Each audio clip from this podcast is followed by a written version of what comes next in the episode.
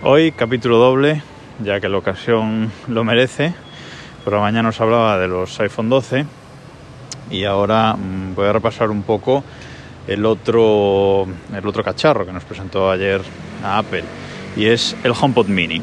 HomePod Mini, que es una versión en miniatura, nunca mejor dicho, del HomePod normal, del altavoz inteligente, inteligente entre comillas, de Apple.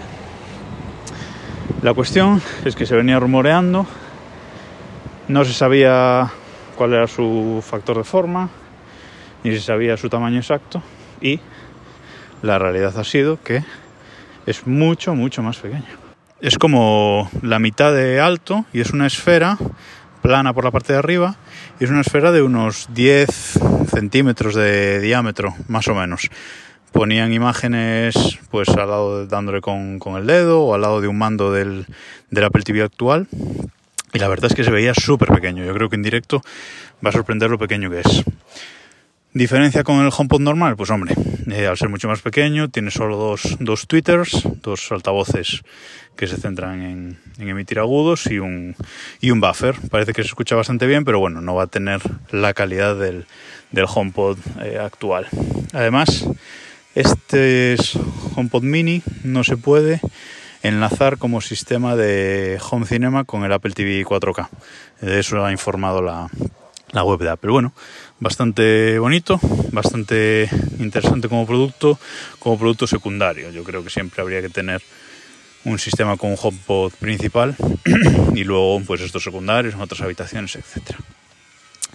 Y nada más, estas son las dos cosas que nos presentó Apple. La verdad, eh, un poco decepcionado con el iPhone 12, que estaba esperando personalmente para ver si, si lo compraba o no. Eh, personalmente me gustaría que se, habrían, que se hubiesen pasado el USB-C, aunque no tenía ninguna esperanza, la verdad.